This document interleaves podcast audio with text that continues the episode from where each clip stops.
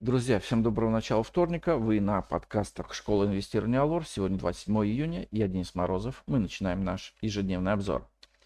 Итак, сегодня у нас в фокусе дня по экономикам. В 11.00 смотрим за выступлением главы ЕЦБ Лагард. В 15.30 из США объем заказов на товары длительного пользования за май. В 16.00 индекс кейса Шиллера за апрель.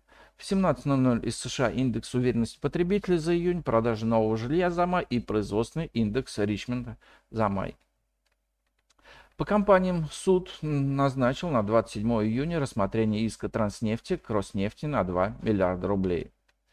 Совет Русала рассмотрит, рассмотрит созыв ВОСа по требованию Суал Партнерс.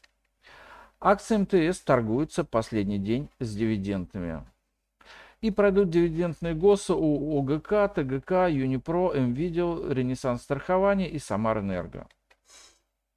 По нефтегазу 23.30 смотрим с запасами нефти из США. И сегодня в нашем выпуске рынок акций тянет к сокращению лонгов. Вчерашний день наглядно показал, что характер рынка акций изменился. Его тянет, если не в медвежью сторону, то к сокращению лонгов и увеличению доли кэша в портфеле. Открылись мы вчера уверенным отскоком, но продолжить его и закрыть просадку вечера пятницы не смогли. Хотя политическая ситуация практически пришла в норму. По итогам дня индекс московской биржи просел почти на 1,5%. Ближе к вечеру появилась информация об обращении президента Российской Федерации к гражданам, что послужило поводом для очередной волны распродаж. Путин не сказал ничего негативного для рынка акций, но продажи опять полностью не были выкуплены. Рубль после утреннего гэпа укреплялся и к обеду даже стоил дороже, чем закрытие торгов в пятницу. Но потом с рынка ушел ЦБ со своими валютными интервенциями, а также сократили продажу долларов и юаней экспортеры. Что развернул рубль, который к вечеру отдал доллару почти полпроцента стоимости. Почти на 0,2% снизился индекс московской биржи гособлигации, что для этого индикатора является довольно большой величиной. В совокупности такая картина говорит о том, что начался плавный уход от риска. Сегодня с утра рынок вновь попробует отскочить, но вряд ли удастся выкупить просадку двух последних дней. Из бумаг пока сильно выглядит Роснефть, пытающийся удержаться в боковике после полуторамесячного ралли.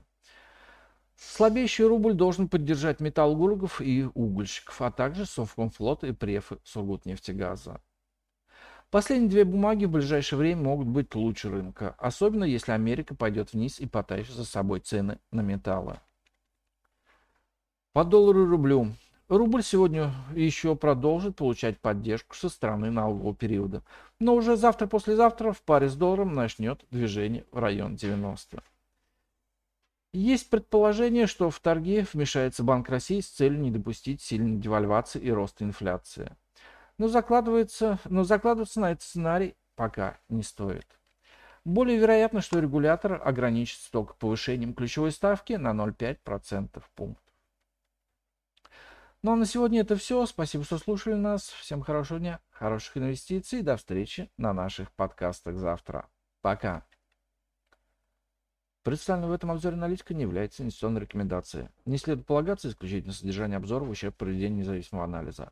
Алор Брокер несет ответственность за использование данной информации. Брокерские услуги представляются ООО Алор Плюс на основе лицензии 077 04 827 103 выданной ФСФР России.